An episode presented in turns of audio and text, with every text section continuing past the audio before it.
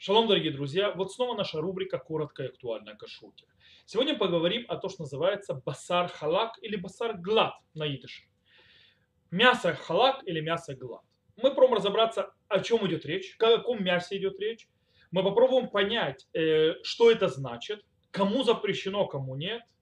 И э, в конце концов, что делать человек, который ест только такой вид мяса, мясо глад, халак – и он пришел в гости к человеку, который едет, ест мясо с простым кашрутом, обыкновенным кашрутом, что он может делать, что он не может делать и так далее. То есть это станет нашей темой. Во-первых, начнем с того самого понятия. Что такое глад?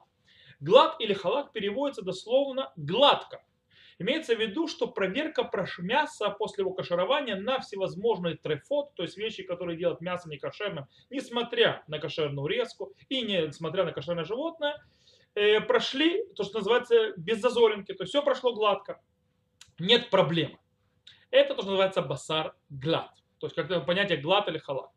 Дело в том, что многие говорят на курицу глад, халак и так далее, это немножко обман или неправильное понимание э, сути понятия глад или халак. Э, что такое, мы сейчас увидим, что курица это относиться никак не может, и курица глад халак просто не существует.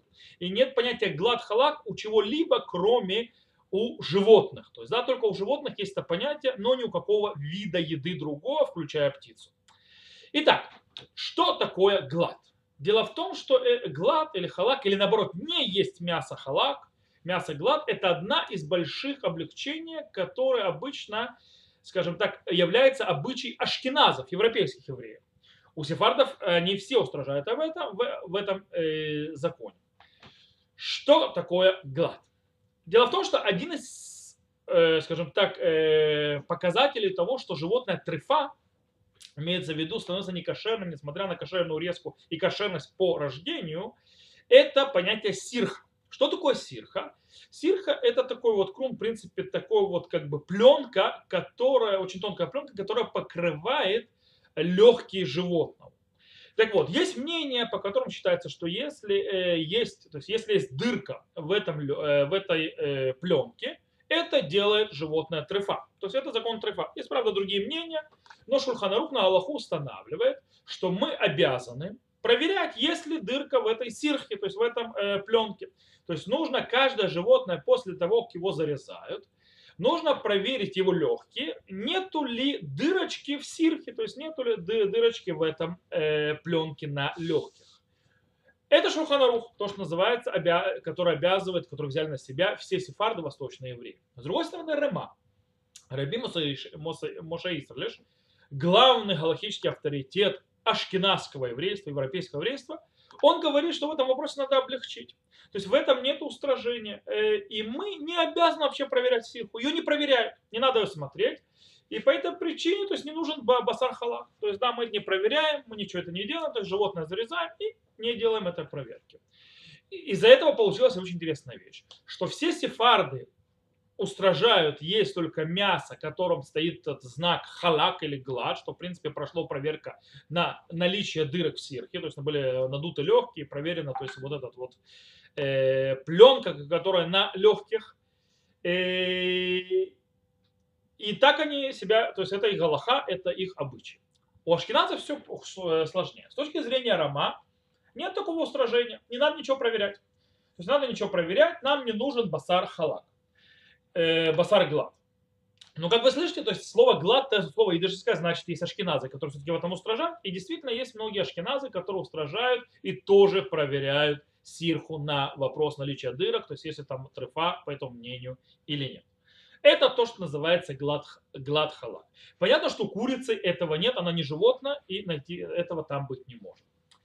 Теперь у нас поднимается вопрос. Вопрос нас, что сделать с человеком, э, сефардом, который приходит к Ашкеназу, или э, у Ашкеназа, который устражает и кушает только мясо халак, то есть мясо глад, и пришел он э, в гости к еврею другому, а этот еврей Ашкеназ, который не устражает законом басар халак. А Раводи Юсеф э, в своем респонсе Ябья Омер э, э, разбирает этот вопрос. И пишет следующее, что можно такому человеку прийти в дом к другому еврею, который не устражает, и кушать то мясо, которое ему дает, даже если оно не халак и не глад, просто кошерное. Почему? Он объясняет так. Дело в том, что весь запрет изначально, этот сирха, то есть, то все устражение, это то, что называется сфек сфека. Сфек сфека, это называется, у нас есть, э, э, скажем так, вообще, то есть сомнительное, э, сом, сомнение, если тут запрет, а это не просто сомнение, это двойное сомнение. То есть сафек, шире сафек. То есть сомнение сомнения. То есть какое у нас сомнение есть? Дело в том, что у нас есть сафек. Э, была дырка у, в сирхе у этого животного или нет. То есть э, сомневаемся мы вообще было ли или нет, мы не знаем. Э, ведь мы не проверили, то есть по мнению Рома, э, эту сирху после того, как зарезали животное. И даже если мы скажем, что там была дырка, то у нас есть, скажем так, сомнения, в принципе, в этом вопросе, мы сказали, есть спор между галактическими авторитетами. Есть те галактические авторитеты, которые говорят, что эта дырка не делает животное трефа. То есть животное абсолютно кошерно, нет никаких проблем. И есть устражающие. То есть мы можем сказать, что есть сомнения, то есть э, по ком галаха, по облегчающим, которые говорят, что нет проблемы с этой дыркой, или по устражающим, которые говорят, что эта дырка в сирхе делает э, трефу. То есть у нас есть сфек сфека, то есть один сафек, если вообще дырка, если даже есть, а может быть галаха, как э, те, которые говорят, что эта дырка ни на что не влияет. И из-за того, что весь запрет, он вообще сфек сфека, то есть, да, он то есть, опускается ниже, низко очень уровнем. И есть опасность, что человек, хозяин дома, к которому человек приходит э, домой, он пригласил его, это религиозный человек, соблюдающий кашрут, и вдруг у него другой еврей не будет есть и говорить, как бы намекать, не словесно, конечно, что его кашрут недостаточен, он может обидеть хозяина дома. Э, тем, что они не едят того, что он приготовит, не прикасаются к тому, или не прикасаются к еде, или требуют, не дай бог, звонят заранее, требуют еду другую. И он говорит, это проблема. Проблема по причине того, что обидеть человека, обидеть человека, который приготовил еду, и дай ему кошерно, не по твоим устражениям, но кошерно, это большая, большая проблема, это намного большее нарушение, чем, это, э, чем поесть мясо, которое не халак, которое является устражением, и вообще сфек-сфека, если в этом запрет. По этой причине понятно, что квода бриот, то, что называется почет, уважение, достоинство людей, человеческое достоинство, оно достаточно мощное в Галахе для того, чтобы оттолкнуть и сдвинуть в сторону сфек-сфека, то есть сомнение, сомнения в запретах Торы.